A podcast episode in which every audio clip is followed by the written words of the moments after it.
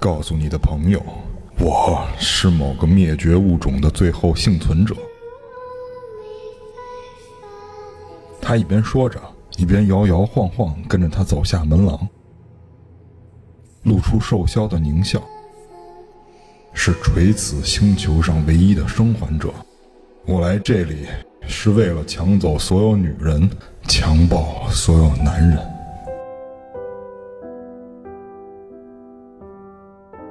啊！你要强暴所有男人，是 IT 小丑阔别已久的这个朗读节目，蛋挞诗朗诵。这是小说里的一段话。 Hello，大家好，欢迎收听这期的《黑水公园》，我是 Elvin。我是金花，我是蛋挞，我猜测啊，应该是这个斯蒂芬金先生这个原著，是不是？对。嗯，今天咱们来聊聊这个小丑回魂。对。嗯，小丑回魂是咱们这边的艺名，嗯原这名就是 IT it 他，动物、植物、其他、对这个对对，这个他。非人类的他。非人类的他对，现在我都不知道该怎么去开场了，因为好久没做这种类型的节目了。我们刚刚录完《正义联盟》，其实我现在不太怕这些东西。一身都充满着正义。呃，嗯这估计你可能还真得怕，因为一会儿说的话，你知道它的起源以后，可能跟那个正义联盟，可能正义联盟都会对他有点抵触情绪。是吗？嗯对他有这么厉害吗？对他这个来头非常的大，哦，因为我们认知的小丑，哎小丑这个东西本身，它不是咱们东方文化，呃，小丑在世界各地怎么说呢？他都有自己特立独行的一个文化。嗯，呃，但是我们常规认知的小丑呢，就是那种白面啊，然后红嘴这种小丑，这种形象是在西方出现的。但是东方也不是说没有出现过这类角色，比啊也如有啊说我们的这个丑角，丑角儿，对，但是。生旦净末丑，对，比如说丑角，其实就是我们东方属于我们中国的这个小丑。这个小丑，如果我们说这个这种，咱们不说这是职业吧，就说这这种身份吧。小丑这个身份，它的起源呢，嗯，现在好多怎么说？因为它太久远了，好像没有太多的这个文献去记载。就我个人分析啊，嗯，我分析再加上看到的一些就是文献，就是小丑这个身份应该是源自于各宫廷中的弄臣。哦，因为弄臣，大家都知道，他这就是一和稀泥的，他本身没有说太强的这个专业知识，他只是靠就是让王者，让这个王，对吧？去去让他高兴，去让他嘲弄自己。所以小丑大部分的这种身份的人，他一般做的事儿是嘲弄自己，然后让大家快乐。很多这种舞台剧里边儿嗯，也会有这种形象出现，是吧？挺多的，挺多的。嗯就扑克牌嘛，扑克牌大小鬼就是小丑 Joker， Joker 嗯对对对，但是现在呢，因为我们今天。呃，大家听到这期节目应该是在这个万圣节啊，嗯，呃，小丑呢，作为一个恐怖元素在我们身边出现，其实它代表的是一种混沌和无序。比如说像刚才金花说的这个扑克牌，我们都知道扑克牌五十四张，除了两个 Joker 以外，其他的全部都是有数字标号或者字母的，嗯，对吧？一到十，然后勾圈 K，嗯，这些都是就是有序可依的。但是你会发现，小丑一旦出出这张牌以后，他能管住其他的牌，嗯，它是一个混沌无序的一个状态。嗯，这是小丑在恐怖题材的里面，就是面向我们，他展示他自己的一个形象。嗯，要是俩小丑就是火箭了，就是炸没没怎么玩过那个二打一，王炸。王炸， 哎，对对对对，啊 DC 世界最后也是用小丑作为了他的那个反派里边的最厉害的一个人物出现，而且他并不是靠超能力，他完全是靠自己的疯狂。其实这个就是源自于整个欧洲对小丑这个文化的一个恐怖延展。哦嗯，那跟那个金拱门人物形象有什么关 系吗？啊，这个我还真能给你解释一下，哦，因你还为真查了这个？呃，因为我们常规意义上认为呢，小丑形象分成三种，嗯，就是一种是就是麦当劳叔叔，嗯现在应该叫金拱门大舅是吧？ 对，金拱门大舅这种，这个叫白面小丑，嗯就是他的脸部大部分是以白色为主。嗯，然后，比如在眼部，一他眼部一般会有一些眼影，然后但是嘴一定是要红的，后这个面，对，这个是很重要的。然后第二种呢叫彩面小丑，嗯，就是这种彩面小丑呢，它的底色不一定，嗯呃，有一些彩面小丑，他的就是我们能看到他脸部大部分的颜色是红色，但是呢，他最显著的特点是他必须要把嘴或者眼睛勾勒的特别大，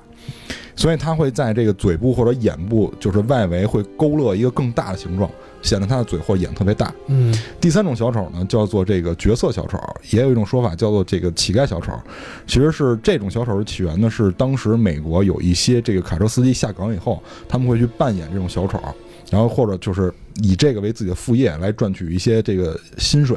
或者是就是拿这个去自嘲。这种小丑的特点就更明显了，就是他们必须得有胡子茬儿，然后必须得这个颓废，就是这种，就是有点像我们在这个美恐里面看到那个哎小丑的对形对象，对，得脏，得脏，对，是一种风格，是吧？是一种类型，对这种的话哦就叫角色小丑或者叫做乞丐小丑，哦，因为嗯我们知道，就是之前美恐的畸形秀那一集吧，嗯？嗯就是出现过这个小丑小丑形象，对然后这一季的美恐这个形象的嗯这个角色又重新出来了。没错我这个小丑真的是让我有点害怕。因为我觉得，就是我当时第一眼看到这小丑，我也是心有余悸，因为嗯他已经在《畸形秀》这季里面出来吓唬过你了。对结果呢，他竟然在新的一季里边又出现了，对这就感觉这个小丑有点这个灵魂不灭的意思。对对对对对对，而且这个小丑就是咱们在这个呃影视作品里也看到了，他这个嘴基本上是烂的，就烂的，对，不残就是很残缺，嗯，然后牙也是，就是这儿有一颗，那儿有一颗这种的，所以而且他在外面罩了一个那个裂开的那个嘴嘛，嗯，就是这这个形象确实很吓人。嗯但是我们今天聊的这个就是史蒂芬辛笔下的这个小丑呢，跟那个小丑形象还不太一样。不太一样，还比较干净。对比较，干净这个小丑就是我们刚才说的第一种，就是比较典型的白面小丑。嗯呃，史蒂芬金这个作品呢，首先，呃，先说一下，它在北美已经上映了，上一版是九零年，然后这次呢是一七年，等于是这个重置哈，嗯，重新这个对，演重绎置，重置。呃，但是你会发现这个时间间隔很有意思，嗯，是二十七年。二十七年，小丑呢出现一次呢，就会相隔二十七年。哎，这是这个故事里的设定，然后这个主演呢叫加克加斯，嗯这次一七版的主演就是这演小丑这个人嗯，啊，叫这个叫什么来着？加克加斯对，这个这个新版这个小丑的演员叫做加克加斯，他的年龄是二十七岁。哦，然后九零版的这个小丑里面的主演，嗯，二十七岁的时候自杀了，就是对这个90戏版里边演的那这个个小小孩儿儿，对他在二十七岁的时候自杀了，自杀了，哇操，贞子那对个什么咒怨啊，什么这种灵啊什么的，感觉是被这个下了诅咒一样，，对，所以这个很邪乎，这个非常邪乎。哦，你仔细想想，是不是这么多二十七？而且啊，这次嗯这部小丑他使用的是一个欧洲导演，西班牙籍的，是吧？我对他应该是这个，应该是西班牙，因为现在应该我是我看不到他的国籍，但是他的以往作品都是在西班牙、加拿大这种地区上映的，所以我认为他应该是西班牙籍的。或者说是欧洲籍的哈，对，安德斯这个穆斯切蒂嗯这个导演，这个导演在拍呃二零一七版《小丑》之前，其实他没什么名声，默默无闻。哦，他在零零八年的时候拍过一部作品，是叫《妈妈母亲》。这个作品呢，就一百九十秒钟，它是一个短片。然后后来呢，在一三年的时候，他自己把这个短片翻拍成了一个长片啊、哦，等于他这应该是他所有作品里面比较出名的了。但是这个穆斯切蒂这个导演接到了《小丑回魂》以后呢，导致他的这个事业好像一直在上升，因为从现在目前他的片源来看，他一八年、一九年基本上已经约满了。他一八年的时候接到两个片，第一个叫做《密室》，密这个密就是秘密的密，然后室不是不是屋子那个室啊，是钥匙那个室啊，密室。然后第二个叫做《莱姆街女巫》，然后一九年的时候呢，第一个就不用说了，《小丑回魂二》啊已经钦定是他了，《小丑回魂二》导演，然后还有一个是《太空堡垒》，还有一个是我们玩家比较熟知的《旺达与巨像》棒打与巨像，啊全部都是由他来指导这些片儿，啊哦所以《小丑回魂》等于是我个人感觉应该是史蒂芬金把他捧红了，他俩之前没有合作过，哦，有有嗯可能是，咱们可以关注一下这个导演，可能会在接下对来几对年对里边会起对来。嗯对，有可能会起来。呃，然后我最近在看这个这个新版的《小丑回魂》的时候，我又顺便把这个九零版的看了。啊，啊，这个九零版这个导演就比较的类型化，啊嗯这个汤姆·利·华莱士啊，不是汤姆·利·琼斯，啊 汤姆·利·华莱士，这个他是九零版小丑的这个导演，然后啊他怎么样？他现在还挺挺好的吧？导演呃，他没他没 啊嗯他没什么事儿，他没什么事儿，就是说他导演的这个片儿的风格比较一致。你比如说像他作品里比较出名的《血溅十三号警署》，他是那个片儿的美术，嗯他负责这片儿里的美术，然后还有那个《午夜时刻》，他在里面演演过一个鬼，然后还有然后还有那个就是万圣节，万圣节这个系列第三部。他是等于是自编自导嗯啊，这这就是他等于是完全是这个类型片里面的这个这个风格，嗯嗯啊嗯他不像刚才我们说那个导演，以前拍一些短片，嗯然后也默默无闻。嗯呃，大致说一下这个小丑的这个故事情节。嗯，你呃现在要给大家这个嗯讲的是老版的还是新版的？先说新版的，先说新版的。对，嗯但是在讲之前呢，我必须要跟大家说一下啊，嗯，这里面这里面的剧透是史无前例的。史无前例。对，，因为我这次剧透的不光是《小丑回魂》嗯第一章，还包括第二章内容，我会一并剧透。为什么还有第二章内容呢？就是新版这的个新版的小丑是第一集只是是这个第一集，但是他在这个他是如果他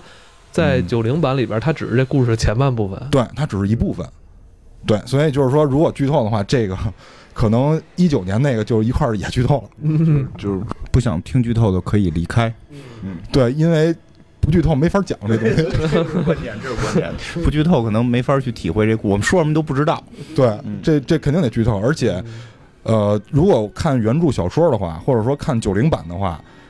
它的就是故事线是穿插的，哦它是现代跟过去穿插的故事线。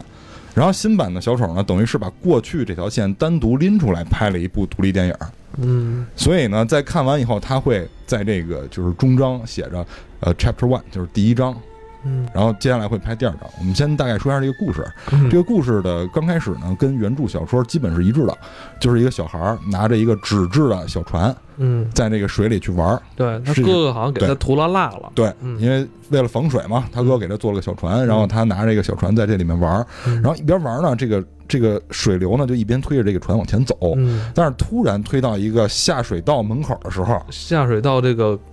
这咱也不好洞说这个， 对对它不是那种井，它不它是那种井对，它是那个一个洞，侧开的对，就在路肩下面，在嗯路肩下面有这样一个洞，这个船呢就掉进去了。掉进去了。然后小孩呢很珍惜这个船，于是他就想把这个船能不能够出来。对，但是他在够这个船的时候，发现了一对眼睛，哎，这时小丑出现了。这个小丑呢就跟这个小孩说说啊，你要不要我把这个船还给你啊？嗯然后小孩当然说我要啊。然后这小丑说，那你要不要跟我一起走？我这边有很多更有意思的玩具。对这些对白就完全符合小丑这个身份，对，因对为我们都知道小丑就是为了让人快乐。对，尤其是让小孩儿开心嘛，对逗小孩儿乐嘛。对小孩儿也是有一个安全底线，他没肯定错是说我不能没错随便跟陌生人走。对不能随便。所以呢，这里边就出现一个拉锯战，就是小丑在不断的引诱这个小孩儿。嗯所以看到这儿的时候，其实着实吓了我一跳，因为我如果单看这个场景没有问题嗯，但是因为我心里有一个落差。我看到这儿的时候，我一直以为这个小丑是在应用这个心理战，就是他去诱骗这些小孩儿做一些坏事儿，嗯，但是我没想到他直接就把这小孩胳膊抓过来，直接就啃，这是我没想到的。直接啃掉的，因为他对在啃掉之前，他说了一句很重要的话，嗯，你能跟我一起飘着是吗？不是我们现在已经是朋友，对不对？对对对对对，我觉嗯是得这这句话是一个特别危险的一句话，就是他会告诉你我叫什么，对吧？对对就是你叫我逗你玩儿，是非常熟悉的一种欺骗上面的套路，先跟你套近乎，然后咱们拉近距离。这场戏是一上来就是直接硬生生的，这小丑张着这个血盆大嘴就把这对小孩胳膊直接咬掉了，在九零版的时候有这个桥段，也有啊，有这个桥段，但是他特意把这个断肢这个镜头回避掉了。小丑把这个小男孩的断肢咬掉以后，然后接下来镜头就是打回家里，就是他的哥哥开始了一段正常的生活，就是他的哥哥去学校，然后跟自己的朋友交谈，就嗯好像是没发生过这件事儿，嗯好像是，嗯，因为在因为在之前他们俩对话的时候，他哥哥感觉身体不太好，对而且会有口吃，对对对嗯对，以所以他哥哥在学校，然后跟自己的朋友进行了正常的这种校园生活。嗯这里面就发生了一些矛盾，就是他们在学校里面，比如说大的孩子会欺负一些小朋友，对，这里边这这个故事里面的几个小朋友主角就不断的出现了。嗯这个里面有呃有这个戴眼镜的什么都不吝的感觉，看起来什么都不吝的，也是我们这个《怪奇物语》的这个主演。对对对对对对。然后难免会跳戏，看着呃，设计跟《怪奇物语》非常像，对，因为就是达菲兄弟是史蒂芬金的迷弟，这个是千真万确的。嗯而且他们在拍《怪奇物语》的时候就说了，已经明确说了，人毫不避讳这个问题，嗯说我们拍这《怪奇物语》的时候，就这个小丑回魂，我们基本倒背如流了，已经。哦，他们是这个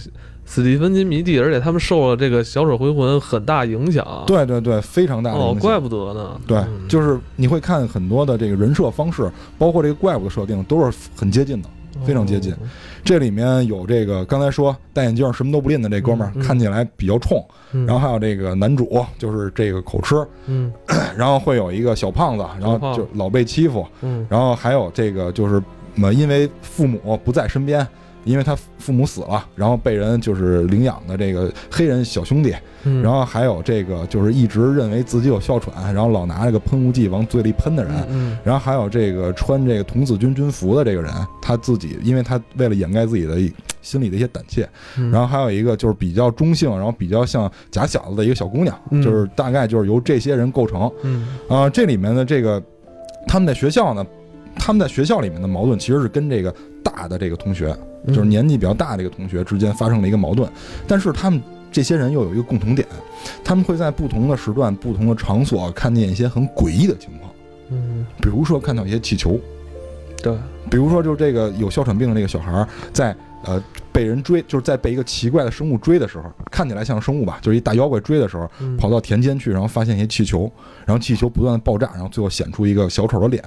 嗯然后这个小姑娘在家里，在这个洗漱室里面，会发现这个下水道往外往外喷血。喷血对，然后他们还有就是这个小胖子在教室里会看见一些气球在飘，然后这些都是表示他们看到了小丑，但是呢，这些人有共同点，呃，就引发了一个问题，他们在跟自己身边的人求助的时候，好像大家都无视了这个问题，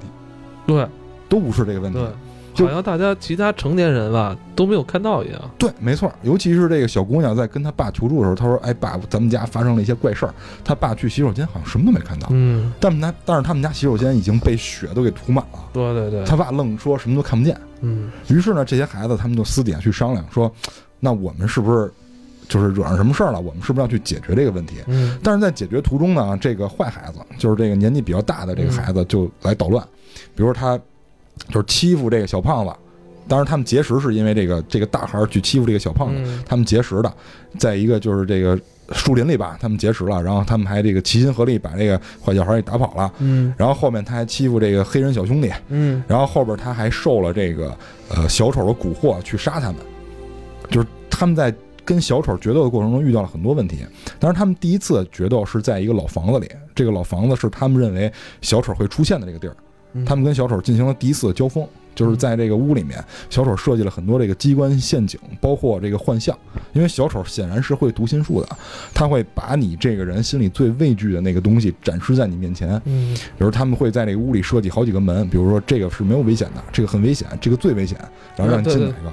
对个？因为我在看的时候，我一直在想一个问题，就是。这些孩子所看到的这些景象是不是真实存在的，还我是也说想过他这个问们题内心的一个映射、映射出来的这种景象？嗯所以我就不确定这个戏里的小丑是不是真的有。对，所以我刚开始看的时候也有这个疑问，但是当我看了这个九零版的，还有这个小说这些情节以后，嗯它确实是真实存在的。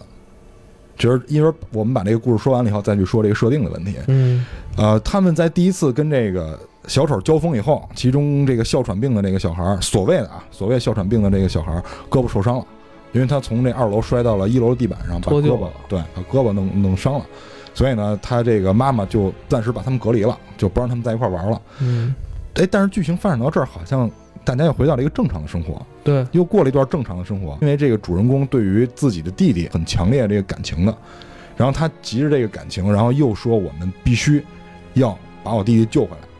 然后他对自己还先去了这个下水道，因为这个老房子通的是下水道，他们嗯认为这个小丑最后靠两张蓝图嘛合并到一起，他们认为这个这个老房子下边这个下水道嗯，是我们要去的这个地儿，因为小丑就在这儿，因为我嗯。我这块儿我还是有疑问的啊嗯，他是不是真的有这么一个弟弟？有有，因为这个就是史蒂芬金在现代这个社会把这个剧本改编最妙的地方，嗯因为它九零版情节跟这个是有一些差距的，然后跟嗯小说是又有一些差距，嗯因为小说、电影还有，因为这个在九零年的时候还拍过一电视剧，嗯小说、电视剧、电影，包括新版《小丑回魂》，它所处的年代不一样，所以它需要剧情处理，它需要一定需要剧情经过一些处理。嗯，这里面他在讲这个问题的时候，很明显的回避家长的问题，呃，对对对，因所为有的家长在这里面出现的篇幅很少。对，所以我就觉得，就是如果家里弟弟没的话，那家长为什么没有介入，或者说没有表现出来这个事儿？因为冷漠，就是在后边我会说一下这个故事产生的这个年代的问题。哦这里边会有一个就是道德的一个就是道德滑坡的一个一个背景在这里面，哦，就是家长对很多孩子的问题是视而不见的，尤其他他哥哥还在这个他们家的那个车库里面搭了一个假的下水道，他说我弟弟如果被下水道冲走的话，一定会冲到哪儿哪儿哪儿，咱们去那儿看看。他爸爸还怒斥他哥哥说什么你弟弟已经死了，你不要再。纠结这件事儿了，不要再让你妈妈看见这些，让她伤心。哦，是有这种桥段的。有，但是如果，但是如果我们把自己带入到小孩儿这个角色里，会有一个问题，就是家长跟你是对着干的。嗯很多家长是跟你对着干的，比如那个哮喘病小孩的那个家长，明显明显就是一护护犊子嘛，这我小觉得他孩妈好像有几场戏让我也挺害怕的。对妈宝嘛，明显我就是我觉得这他嗯妈有点那个，就是过分的那种什么，感觉都有点就是病态的那种。对，病态的去护着他，因为这是一个单亲家庭，嗯，然后包括这个小姑娘的爸爸，对她也有这种病态的这种想法，我感觉这里边没有明显的交代，嗯但是明显他爸爸那种关系是不正常的，跟他嗯是不正常的，所以就导致家长作为小孩的对立面在这个情节里面出现的，嗯所以就其实他是刻意淡化家长的这种就是角色，嗯然后要深化家长这种负面的身份。嗯因为小孩儿，如果我们是，我们回想一下，如果我们在那个年纪，我们可能心里没有那么多灰色地带，我们的接受或者说我们的这个承受能力没有那么强的时候，我们肯定在我们的世界里就是非黑即白的。我弟弟丢了，我必须要去救他。在那个在我们在那个年纪的时候，很有可能就是这种简单的想法驱使我们去做一些事儿。嗯于是他们回到了这个下水道，即使他们在之前看幻灯片的时候被这个小丑吓得不轻，确实那也吓了我一跳，就是小丑最后从幻灯片里出来了。对，当然，这个就是幻灯片儿，这个是桑德伯格的那个手法，桑桑德伯格拍关灯以后那个手法，就是幻灯片儿一关一闭，一关一关闭，闭，对，然后就哇塞就会有场景不同的变化，对，对吧？比如说他的妈妈变成了这个小丑，然后最后小丑竟然从屏幕里出来，吓他们一跳。我觉得有可能是导演小时候的一，就是一些恐怖的一些记忆，啊哦，明白你意思哎就是关灯再开灯的时候，心里有一个信息落差，信息落差会给你造成这种刺激。嗯然后呢，他们在那个小丑吓他们一跳以后呢，就把这两张蓝图、市政图和这个下水道管道结合在一起的时候，嗯发现所有的源头都集中在老房子底下这个下水道里。嗯，所以他们就再探这个下水道。探到下水道的时候呢，刚才我们说到了那个大一点的孩子就来了，就来找他麻烦，想把他们杀死，嗯因为小丑给了他这个暗示，他还把他爹杀了，然后拿着这个刀来杀他们，对，结果被这个就是黑人小兄弟把他给撞到井里去了，嗯应该是摔死了，啊正摔死了常正常情况来看应该是摔死了。于是他们在这个下水道跟这个小丑进行了搏斗。这个小丑呢，我们会发现之前他在害人的时候，他老会把这个嘴张开，然后里面露出这个更尖的这个獠牙。对，而且不只是一排獠牙，没错，好几排獠牙，这咀嚼能力很强哈。嗯然后在这个下水道里面，我们看到这个小丑不仅把嘴张开了，他把整个脸都张开了，对，就跟一个花儿似的，把整个脸都都张开了。然后里面有一些光点，如果你仔细看，这里面是有一些光点的，这个光点才是小丑的本体。就是说，这个小丑实际上是我诚心在你面前让我自己变成这样，它的本体是光点儿。一会儿我会把这个都补上。嗯总之，最后这些小孩儿齐心协力把这个小丑做掉了。嗯做掉了以后呢，他们在就是回归到正常生活之前，他们起了个誓，就是咱们手拉手站在一起，起了个誓，就是说，如果这个他就是 it 这个他，如果有一天嗯再回来的时候，嗯，你们所有人要回到这个镇子，咱们一定要齐心合力去对付他。因为这些小朋友在最后就是故事结尾的时候，他们是要去各个不同的地方的，就是因为对对家长的原因，他们要对去各个不同的地方生活。对，然后好像好像有一家没走，是吧？对，有一家是那个黑人小兄弟没走，嗯黑人小兄弟没走，其他人都走了。嗯，所以他们最后等于是一个离别。然后这个时候，Chapter One 就是第一章结束，对，就是咱们 这个二零一七年上的这部《小丑》就结束了。对，就结束了。但是这个故事呢，并没有完。于是呢，我就看了这个九零版，九零版是非常完整的一个版本。嗯呃，这个一上来九零版，因为在当时技术的问题，所以它基本上是完全按照小说的这个时间线索去拍的。嗯它一上来的时候呢，是一些成年人，嗯一上一一上来是一些成年人接到接到一个电话，嗯这个电话呢是这个小黑孩打的。当然，这个小黑孩在九零版一上来的时候已经是一个成年人了。嗯如果你没有看过这个新版的小丑的时候，你去看旧版的小丑，可能认识会不太一样。嗯因为我是先看的新版的，又看的九零版的。他发现了一个案发现场，这个案发现场呢是一个小姑娘失踪了，嗯但是地上呢有一些血迹，就跟当年主角的弟弟消失的那个镜头是一样的。嗯但是在九零版里面就是没有出现一些断肢啊这种血腥的镜头。嗯最最可怕的是，他在现场发现了主角弟弟小时候的那个寻人启事，嗯就是所以他说他给他们打电话说他又回来了，it 他又回来了，说那个你们赶紧回到这个城市，就回到德里镇这个城市，嗯，就是这个城市里面的这个恐怖的东西又又回来了。于是他打电话叫这几个人，就拍了，在这个期间拍的穿插的是打电话的时候没给一个人打电话，穿插着那个人在小时候发生的故事。过去的故事线穿成了新版的《小丑回魂》。哎，他这个设定是完全照搬小说是吧？。对，完全照搬小说。那扑梦网吧，捕梦网，捕梦啊网、对，Dreamcatcher，嗯，好像也是这么个事儿、哈。然后长大之后，他们又重新凑到一起，对很像。我操，这是对，很像。这个胜在情节，这胜在在情情节还有那个当时的那个文化背景。嗯胜在当时那个年代背景，因为它这里面反映了很多问题，不是光恐惧这个问题。嗯他们就是把这就是小时候那些事儿就不讲了，基本上是完全一样的，基本上是完全一样的，就除了有一些细节不太一样，嗯，就是那个以前就是比他们大一些的那个小孩儿，没有拿刀去捅他们，嗯然后也没有他死的那个那个那个场景，只是他被关进精神病院了，哦就是比他们大那个孩子。哦然后最后呢，还是但是他们变大了以后呢，还是会被这个小丑蛊惑，因为其中那个就是之前老川那个童童子军那个队服的那个人自杀了，因为他受不了这种压力。其实我们现在，如果我们现在来看，我们就把这个事儿还原到我们自己，因为我们现在其实就是他们长大的那个年龄，基本上现在就是，嗯，比如说咱们小时候遇到了这样一件事儿，遇到了一个特别可怕的生物来杀咱们，来嗯来追杀咱们，然后咱们把它合力的打败了也好，还是把它击退了也好，然后现在咱们分布在这个，比如说中国各地，嗯然后现在比如说谁，比如说 CS 吧，给咱们打电话说你们赶紧回来，说这这孙子又来了，你会不会回来？我不回去，对，我肯定不对，因为这就是人性，所以就是这个故事，就是很多人就看完这个小说以后，他说这个小说最大的感动其实是在后半区，就是后半截儿，因为因为正常人啊，就正常人好像不太会回来。我我觉得我肯定会回去打压你的，你要揭穿是吧？对，但是但是我感觉好像我可能会被你们黑掉，我感觉得大家集齐力量能打败他，结果你们几个都不回去，然后就我跟 CS。但是真的，我感觉我可能会回去， 但是我现在有点开始犹豫了，我会怀疑你们是不是会回去。因为这里面确实是因为他们首先在在这个全国各地，然后大家在聚集到一起之前是不知道对方都干什么的，嗯也不知道对方是否回来。但是其中有一个人就自杀了，他们在聚到一起的时候就变成了六个人，等于少了一个人。所以当时他们也说，就是很多人都已经忘却那件事儿了，因为过了很多年。嗯呃，九零版跟这个版有一个不一样的地方，就是这里面说的是二十七年，小说里面说的也是二十七年，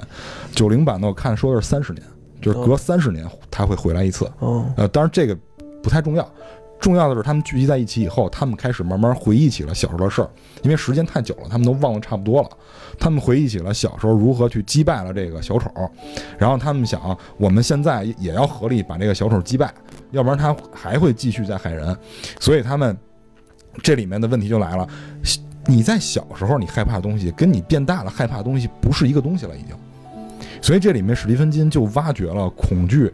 这个东西的本质，就是恐惧到底是什么。他在讲恐惧这个东西，而不是讲让你害怕的过程。因为很多人看完这个片儿以后，这个片儿上映时间跟《安娜贝尔二》是基本上是同档期的，嗯所以很多人会把这两个片儿放在一起去比，嗯，他们会认为《小丑回魂》惊吓程度比《安娜贝尔》弱一些，嗯这是因为本身这故事要表达的东西不一样。安娜贝尔表现的是当一个恐怖的东西在你面前的时候，它吓唬你这个过程。温子仁导演他的作品基本上也都是在表现这个过程，嗯而史蒂芬金老师他表现的是恐惧这个东西本源，嗯就是恐惧本身，而不是他怎么吓唬你。嗯，当然，电影里面他一定要用一些手法刺激你，这是肯定的，嗯但是他更多的讲的是这个。嗯所以你发现这些人虽然还是那波人，但是回来以后，小丑再去吓唬他们，再去分裂他们用的方法已经完全不一样了。他们会用很多成年人才关注这些东西。你比如说啊这个，你是说这个下半程了是吧？对，就是他们长大以后，他们如何再去打小丑这件事儿了。哦就是这个时候，小丑发现他们，因为之前第一次小丑被他们击退，是因为他们团结，所以小丑也懂，小丑也在慢慢进化。他说：“那如果我想继续存在这个世界上，我就不能再让你们团结，嗯我要去割裂你们。”嗯，于是他就应应用了很多成年人比较看重的东西，比如说情感，情感，比如金说钱利益，对女人啊对，有，因为这里我操因为这里面有一个小姑娘嘛，，这啊对个小姑，娘长大了以后，她等于是跟另外一个人同居的，但是那个人对她不太好，所以以她心理上对对那个人是有抵触的。哦嗯她是跟那个给就对她写诗的那个人，啊，对，小你知小道。胖子，对对对，是吧她等于一开始认错了嘛，对吧？嗯她等于认错人了嘛，她以为是那个口吃的那个人写的，哦但是其实那个小胖子告 诉他了，是他写的。呃，这个这个这个在后面小丑被小丑利用了，因为小丑知道他们中间的这个关系，他知道这个小胖子嗯，对这个小姑娘是有好感的，所以他就化身成了这个小姑娘，去跟这个去去引诱这个小胖子，嗯，就是在九零版里面嗯提到了这个。然后比如说他还利用了这个就是哮喘男，他们就是他的妈妈，因为他妈妈就是相当于就是妈宝那种角色嘛，就是我老护着他，嗯这个他的妈妈变成他的恐惧源，就是在这里面就去出现，然后包括那个就是男主，男主就是他比较，因为他当时跟他妻子关系感觉不是特别好，嗯然后呢他就又用了一个就是他妻子弹钢琴的这样一个情景去分裂他们，就是想让他们都打散，然后逐个再击破。哦，这个战术，对，因因为你听完了你就知道他不是鬼，哦，他根本就不是鬼，他不是鬼吗？，对他不是鬼。然后呢，他还利用了这个，就是当年欺负他们那个大孩儿，就是那个拿刀捅他们那个大孩儿，啊那个大孩儿在九零版里面是被关在精神病院了。啊，然后小丑还把这个大孩儿又又暗示他，嗯又用这种低语这种暗示去暗示他，然后让他去杀这些这些长大了以后的孩子。然后他还成功的捅了那个黑人兄弟一刀，但是黑人兄弟最后没死，哦他是捅了他一刀，因为他们这里面个人从事的职业都不太一样，有这个写小说的，然后有人成为了这个著名的演员，然后有人是做这个服装设计，就就这样，他们的各个职业都不太一样哦，所以恐惧点也都不太一样。哦但是最后呢，他们还是齐心合力的，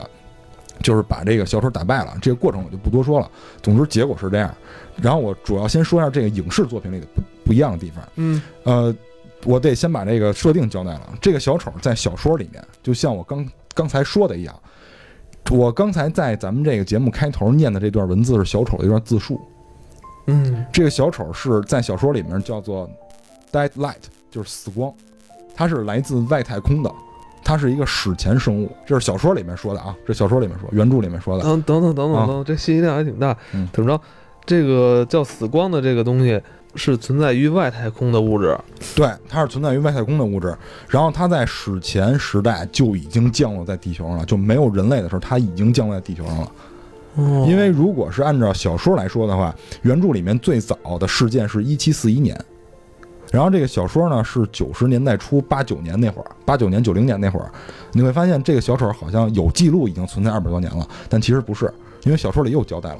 它是一个史前生物，它好几百万年了已经存在，但是它没有本质的形体，它只是那些光点儿。所以就是在我们看新版小丑，他把嘴完全张开的时候，那些光点儿是他的本体，哦，所以它的形状是不固定的。小丑是它其中一个形态，它想变成什么就变成什么，哦，我操，那它这个物质还挺飘的哈。非常存在这么多年了，它的它是有智慧的，本身有能力，它有智慧，它能读你心。这个咱们三维世界的这个生物啊，应该算吧，光也算三维的，因为从他这故事里边，他更多的，我是因为他让人揍了，他如果不是三维的，他不会被人揍，对，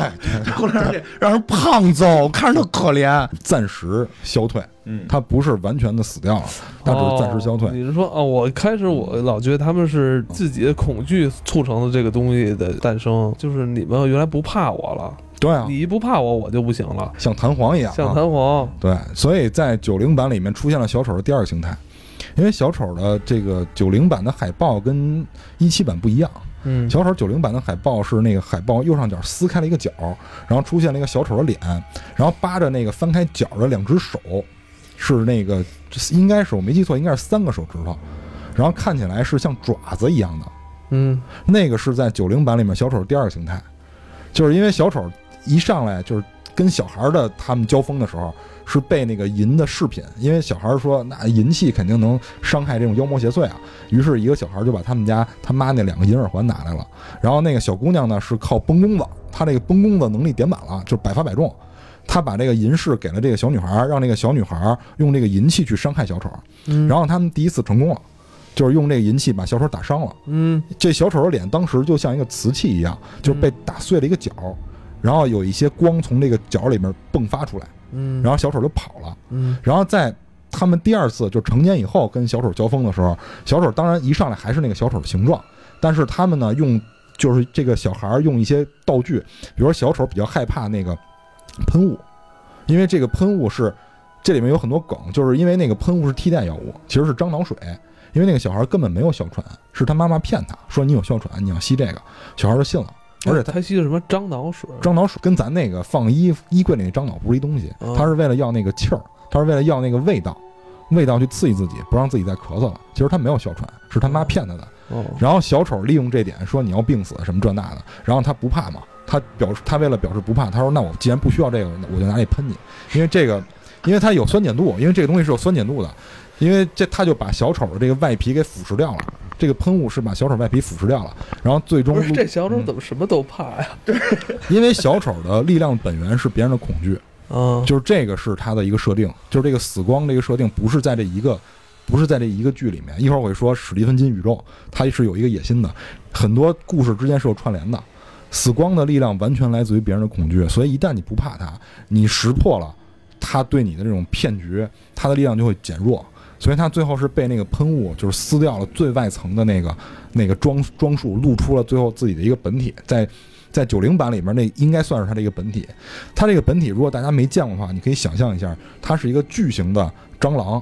加螳螂加蜘蛛的一个合体，我操，就是它的肚子很像蟑螂，然后它又有蜘蛛那样的很长的那种腿在两侧，然后它的上半身又是一个螳螂的形态，然后还有爪子，这就是它的本体。对吧？九零版是它的本体啊，当然我一它是直一条大虫子，就，对，当然我一直认为它的本体是那个光点儿，因为只有它是光点儿，它才能不断的变化。所以在九零版里面，他们最后打退的是这个形态的小丑，是这个形态小丑。但是这个小丑是不是真的死了，没有交代，就是一个开放式结尾，没有任何交代。嗯，但是呢，九零版最后是一个喜剧结局，就是小丑被打退了，应该是死掉了。啊，怎么去解释他老说这反复出现的二十七年，我又重新嗯出现，这是一个什么意思？因为二十七年没有明确的说为什么我要选二十七年这样一个周期，嗯，但是呢，我个人理解还是个人理解，就是二十七年是一个人从幼稚到成熟的一个蜕变期，嗯，就是你从小孩儿到你成熟，然后到你能独立的面对一些事情，二十七年是一个周期。嗯，呃，说白了，二十七年基本就到而立之年了，嗯，就而立嘛。所以，因为这里面讲的是恐惧本源，这就跟他写小说的年代有很大的关系。因为美国一共经历过四次的这个怎么说呢，道德滑坡。第一次呢是在这个十九世纪末期，就是一八一八几几年末期，嗯，这个时候呢，因为自由资本主义就是自由竞争的资本主义，导致美国的贫富加剧变得极大。嗯，这个时候就导致社会上的一些群体，他没有很强的一种道德自制力。嗯，比如说，我现在说一件事儿，你可能会觉得耳熟，嗯，就是美国出过毒奶粉事件，也不是毒奶粉，是毒牛奶。毒牛奶，美国出过一个毒牛奶事件，但是这个毒牛奶怎么生成的，这个过程有点残忍，我就不在这儿说了。总之，这说说说说说了是吗？说说，就是他们不会行就掐了，不行就掐了，就是这个他们这个毒牛奶是怎么做的呢？他们为了让这个母牛，因为母牛生产奶嘛，嗯，他们为了让这个母牛催产，他们会把这个牛的腿绑到四个柱子上，这个牛是没法移动的。然后他们对这个牛进行这个催奶，就会导致这个牛，因为它不能动，然后绳子会磨它，就会导致这个牛会烂掉，就是绳子绑它地儿会烂掉，然后这个烂掉地儿会发炎，会扩散到全身，所以导致挤出来的牛奶是有是有问题的，就这个牛奶人是不能喝的。嗯，同时他们又往里面加入很多的添加剂，然后把这个牛奶就是放到市面上。当时就是因为贫富差距导致的这种社会的这种极端的这种情况，嗯，嗯，所以大家因为大家都为了挣钱嘛。然后第二个阶段呢，就是就这个大家都知道，就是经济大萧条，就是二九年到三三年，美国经历了一个经济大萧条。这个二九年到三三年的经济危机，让很多人的美国梦幻灭了，因为大家经济条件都不好，大家都是都已经开始不是说我为了更好品质的生活，而是说我把我的标准降低到生存的标准上。嗯，就是我们当时说那个就是金刚的时候，大家也应该都看到了那个年代，一个个，女演员因为有吃的就能答应陌生人的这种要求，嗯，这个你在现在看是一个很不可思议的事儿，嗯但是，在当年确实是那样。嗯所以呢，当年呢就有一个道德观点的一个转变，就是当时大家的这这种美德、这种品德会被淡漠，所以有一种叫做实用主义伦理道德观在美国开始大肆蔓延，就是大家说这个这个观点主流思想是什么？就是及时行乐。所以当时美国人就是从这种克己，然后就会变成了这种及时享乐，然后这种纵欲，然后这种浮华的这种心态，就开始转型，就开始向这个方向去转型。嗯，所以以当时有大部分的人进行了那种金钱崇拜，然后包括这种商品崇拜，比比。如说这种奢侈品，所以呢，就会导致当时有很多的这种酗酒、暴力、无节制的情况就诞生了什么也挺像，是，啊所以所以为什么说这不能说呢？嗯所以这在那个年代，因为那个年代太特殊了，就是那个年代对美国的打击太大了，所以它在各个不同的领域都对当时的人有很多的影响。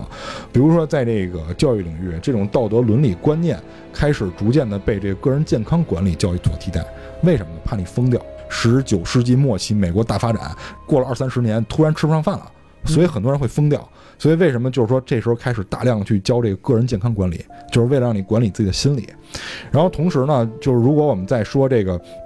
个人生活领域的话，就是这种生理的欲望被大肆的扩张，嗯所以像这种酗酒啊、什么暴力啊，然后什么婚外情这种情况，就是比比皆是，比比皆是。然后如果就是说，在这个如果我们以家庭为单位的说的话，就是这种很多人因为刚才也说了，他因为他出轨，他这种婚外情。但是呢，他又没有财力去支付这种离婚的诉讼费用，就会导致当时有大量的妇女就是被丈夫所抛弃。但是我又不跟你离婚，我就直接把你抛弃了，行政上又没有这个离婚的关系。这也是在嗯大萧条吗？这是在大萧条年代，这是第二个美国的道德滑坡期。嗯第三个巨大的美国道德滑坡期是我们这个文章诞生的年代，嗯，就是六十年代到九十年代，因为这篇文章诞生于八六年，哦这正好是美国道德滑坡第三个阶段的末期。哦，在这个阶段里面呢，美国也是经历了好多对经历了很多坎坷，越战、冷冷战，哦对，在这个年代，就是六十到九十年代这个阶段，虽然说看起来是道德沦丧，但是它的经济发展是腾飞的，嗯因为美国国内的总产值在这个阶段翻了三倍，嗯，所以就导致美国的经济发展与这个，这用咱们的话说啊，道德建设就是哎，对物质文明。物质文明的发展，精神文明没跟上，哦，就导致这里面出现了很多问题。比如说，因为之前美国一直以自律的形象出现，一直以这个世界警察这个身份出现，嗯这个形象开始崩坏。因为说白了，你经济发展的时候，大家都想自己捞，私有制的根本，大家都想自己捞，所以自律这个这个点就就受到了很大的影响。首先，在这个阶段里面，离婚率增长了四倍，单亲家庭的子女数量增长了三倍，非婚生育增长了百分之四百一十九，这么青少年自杀率陡增百分之二百，暴力犯罪增长了百分之五百六十。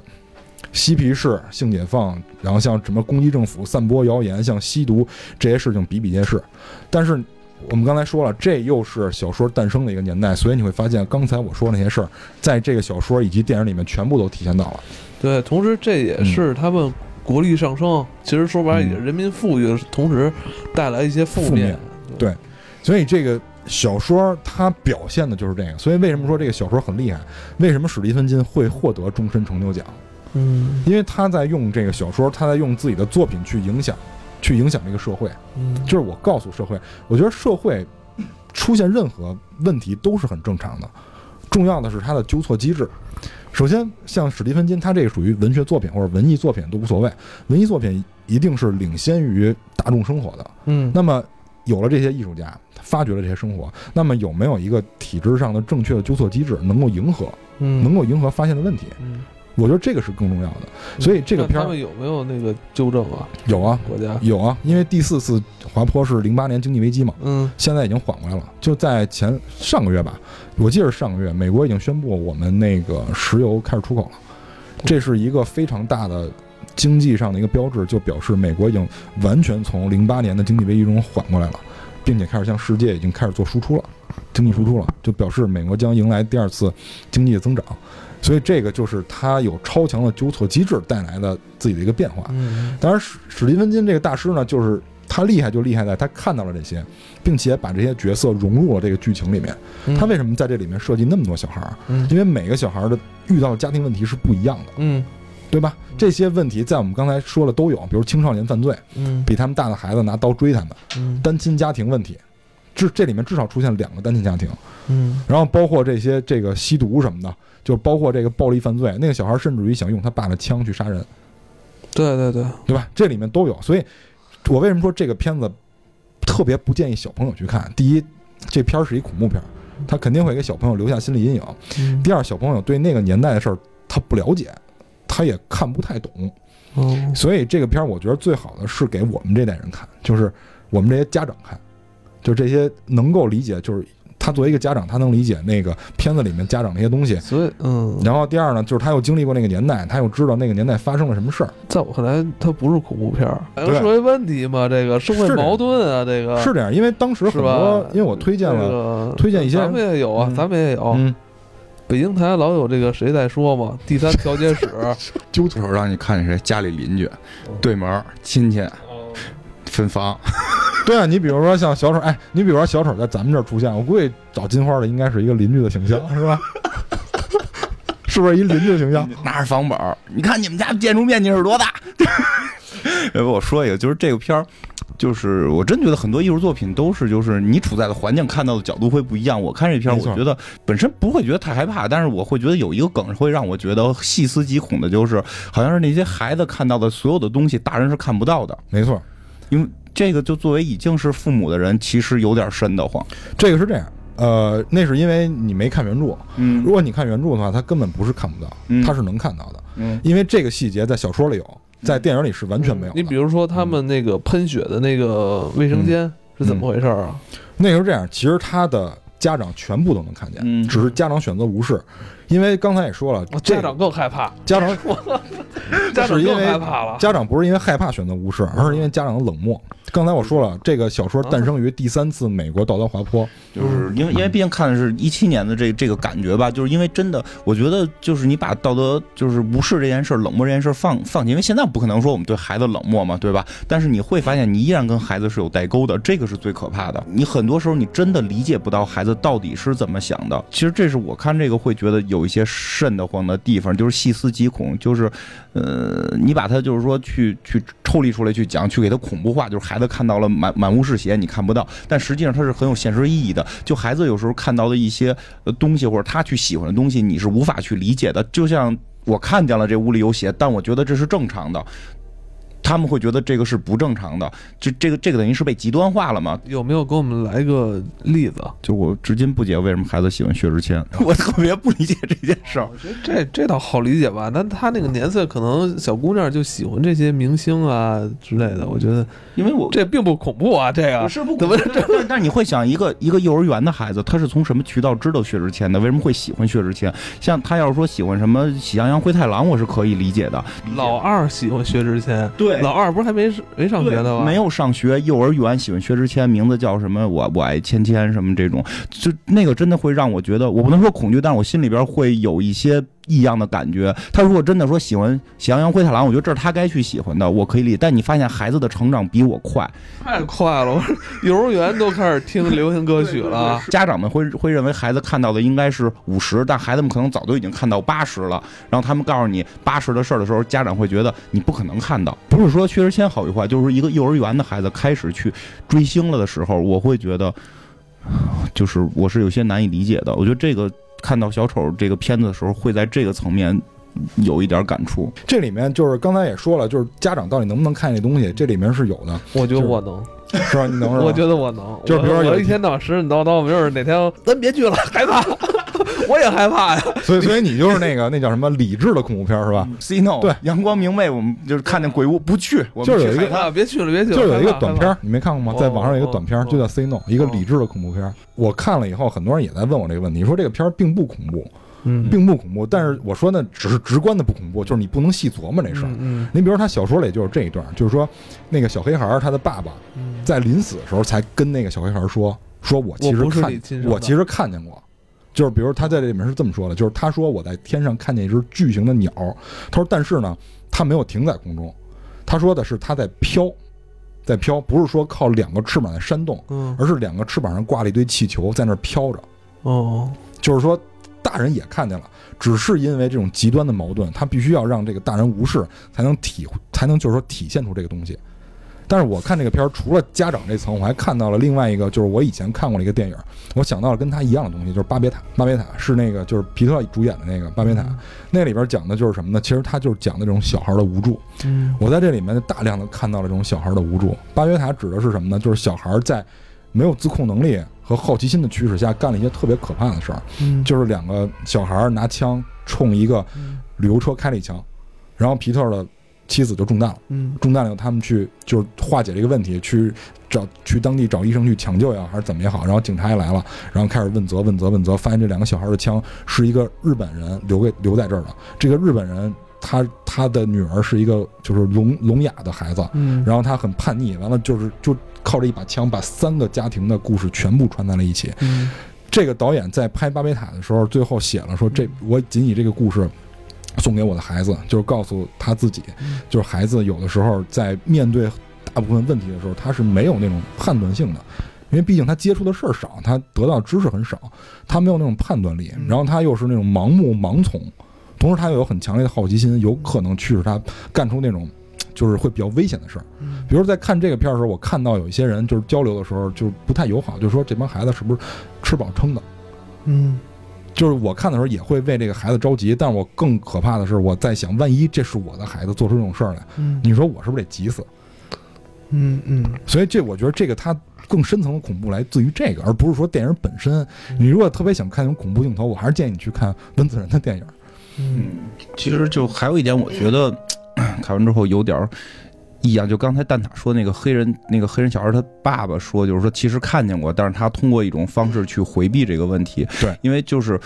就像之前咱们聊 X 档案似的，其实咱们小时候都是相信这些超自然力量的。随着没错我们年岁越来越大，我们越来越愿意去找出一个合理的解释。现在我们看到任何，我至少我现在是这样，我看到任何超自然力量，我一定会用逻辑用物理、用用各种东西去解释出、解解释出来。我已经不愿意相信任何的这种超能力了。当然，我不可能说看完这个片儿之后，我现在又开始相信就是这个这个跳大神儿呢。但是你你会发现自己是在一种真的是长大了之后的一种封闭，我无法确定这件事儿是好是坏，这个是心里边儿去去异样的。我我我首先我不觉得就是我现在相信那些东西是正确的，但我现在觉得我们一味的去不相信，好像也不太对。我始终不相信， 我只是害怕而已。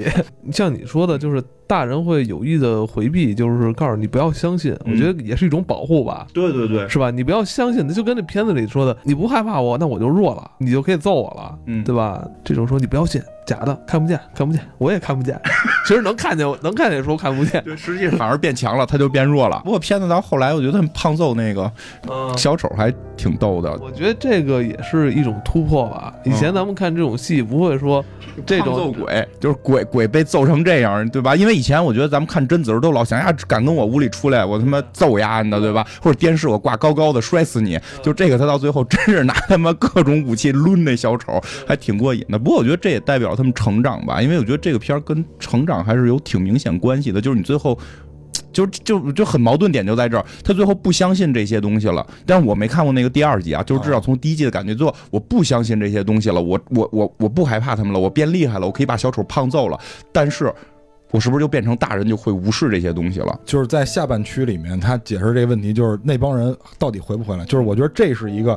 比较感动的点，因为在九零版他一上来就打电话，嗯这个我心里是没有积淀的，嗯我不知道他们遇到什么事儿，我认为他回来是很正常的一件事儿。但是就是因为我看了二零一七版的小丑嗯，我知道这是他们小时候发生的事儿，嗯我很敬佩那些人勇气。哦，不是你你面对这么一个很可怕的东西， 那你要这事儿说的话，嗯，那工作那么忙，哪有功夫回去啊？ 我怎么觉得就我好像是最积极回去的？你说你回去恐怖，那我我回去了，我这个公司给我开了，我更恐怖了， 对不对？这不是更恐怖？你说你没工作恐惧源强，还是回去想探讨一个童年的故事强？你可能回，你可能回去，小丑让你看到的就是你没工作了，然后你没有养老保险了。 那我就生气了，那我就更可以揍他了。对呀、你愤怒了，你就赢了。因为他一上来在那个新版里一上来就打电话嘛，所以我就觉得，呃，如果我一上来就看九零版的，如果先看九零版的，我我就不会有这个感觉了，嗯，因为我是等于先看了新版的，然后再看那个，我觉得他们，你小时候面对这么一个危险的东西，完了你长大了还愿意再次面对它一次，我觉得这个是我们现在很多人我觉得是做不到的，尤其是在大城市嗯这种这种人是做不到的。嗯，就其实说，如果未来这个出第二集的话，然后再演那个九零版开头那个故事，哎，就对，就会显得有就会意显得更更对对对，深度更深，是吧？其对实没其错实可能真的是因为这个导演。之所以拍了这个之后突然火，我觉得觉得根据他导演手法的这种改编有 关系，呃，这个编剧还是史蒂芬金，就是他，这就这肯定是都是史蒂芬金编剧是。文金编的哈。对，所以嗯是史蒂芬金肯定是他对就是导哦演有指导作用，因为毕竟对嗯他是这导演是一小年轻嘛，他还是这个老司 机，老司机知道怎么去迎合这个观众，或者就是但至少怎他么在影视上边，就是在影视上边调整了，跟九零版不一样了。对，就这个没错调整是让这个片儿比九零版会对，比较润色，哦看看着会润色，因为它等于给你了很强的一个基点，嗯所以九零版一上来推这个矛盾的时候，你会觉得很有力量。嗯否则的话，你一上来就跟九零版一上来就推，真我真的是没有感觉，可能九零版那会儿可能更多的是想玩悬念，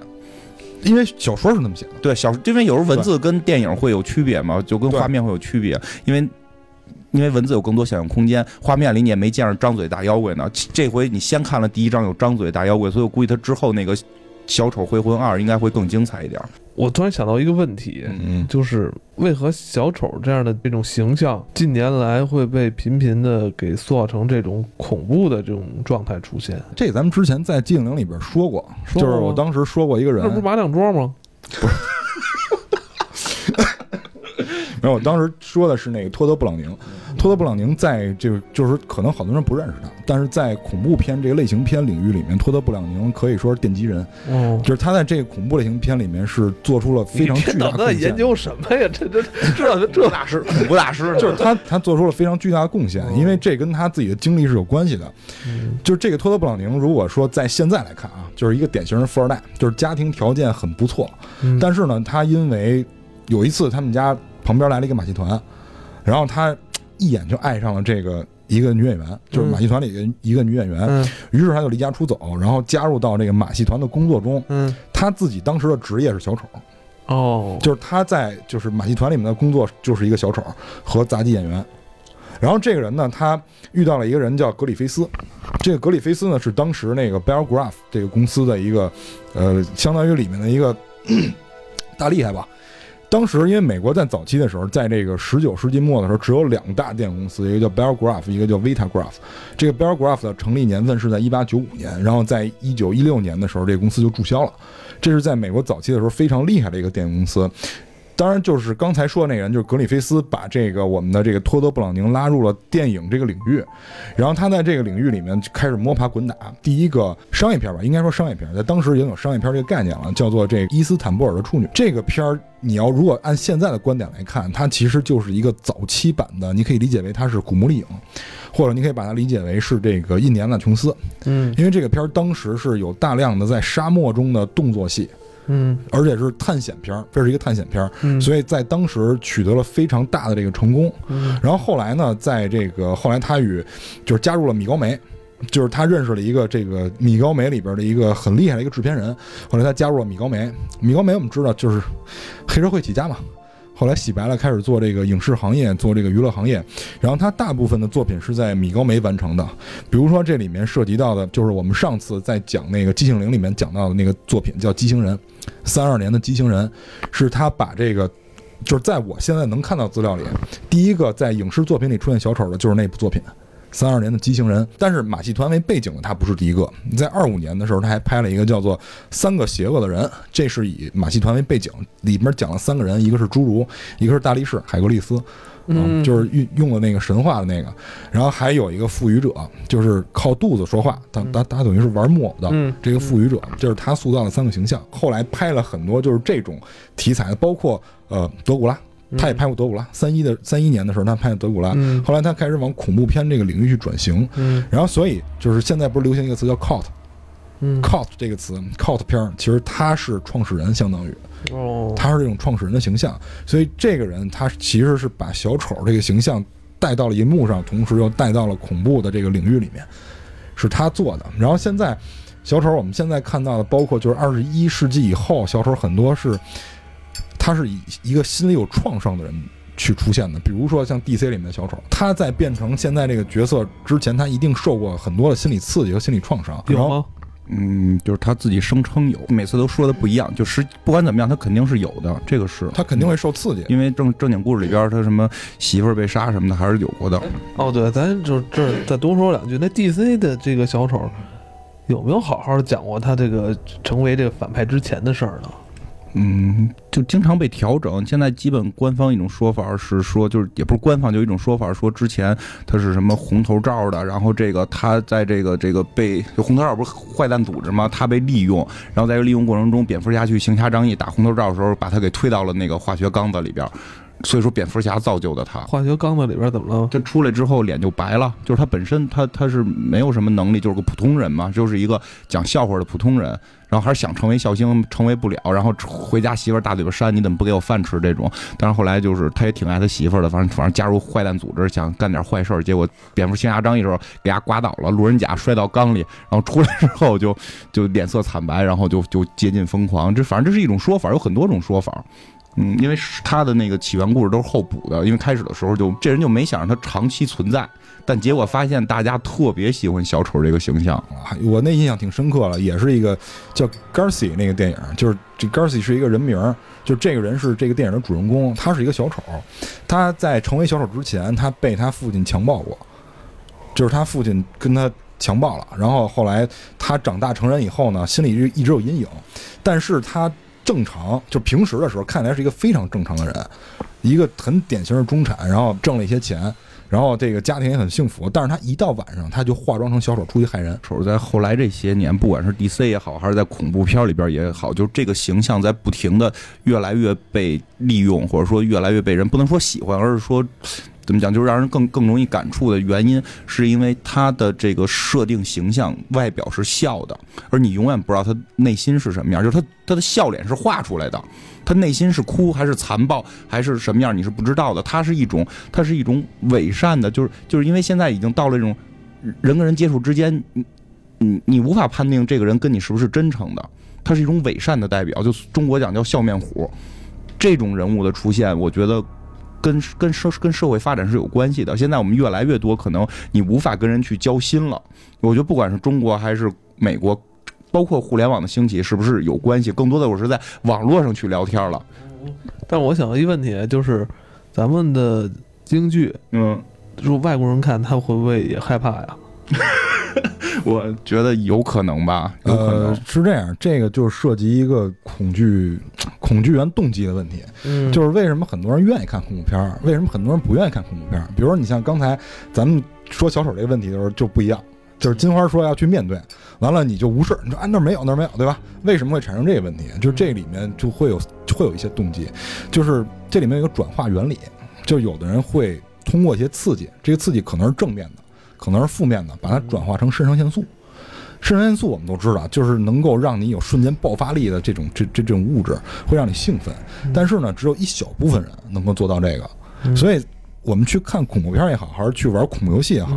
一般动机有以下几个。嗯，第一个呢，就是很简单，就是我刚才说的那个，它能转化成肾上腺素，哦，它会把这种恐惧转化成刺激，刺激转化成肾上腺素，让自己爽。这是第一种人，嗯哦这是第一种人，就我不是，就是愿意看的我，不是，没事，我不是后边还有，你可以对我照不。是，你看，绝对，我绝对没有。还有一种人，就是他没法转换这个，嗯所以这里面会有一个分支，嗯就是第一种人会怎么样呢？就是因为我没法转换成刺激，啊，那我知道这个东西就是会吓到我，但是我看完了我知道它是假的，我会愉悦，我会幸愉灾悦乐祸。对，我会愉悦。这是亚里士多德提出的发泄论，嗯，就是他认为悲剧和畏惧是可以发泄人的情绪的，嗯他认为这是发泄。然后接下来还有一种，我不能转化，我害怕，但是我能试自己，就是我能让自己试胆儿，你懂吗？就是我我能试自己看我能不能就是接受这个东西。如果接受了，这是一种战胜心理。就是我如如果我真正的看完了这个恐怖片儿，然后我又接受了里面的恐怖元素，我认为我战胜了这个恐怖元素，我的人的意志品质是得到提升的，嗯是有这样一个心理。嗯，如果你都不属于以上三种的话，都不是。啊，你都不是，那你就是都不是第四个。我看他会让我很不爽，但是呢，我有一件更不爽的事儿，嗯我有一件更不爽的事儿，跟我看恐怖片比起来呢，又比恐怖片严重，嗯，所以我选择看恐怖片去淡化那个让我更不爽的事儿，呃，也不是，也不是是你就吧？不看，不是，哦，嗯你就属于不看是我，我看这种东西的时候，我一般全程有一半时间都在静音，然后把窗户拉的可小了，我就是想看发生了什么，哦我猎奇，你就是猎奇我想吧，看发生了好奇什心么，是我就吧？哦，其实没事儿，我再倒回去，再把声开开，战胜恐惧恐惧源的那种是人。战胜心理，对你，你你你需要先通过一些这个手段，让自己先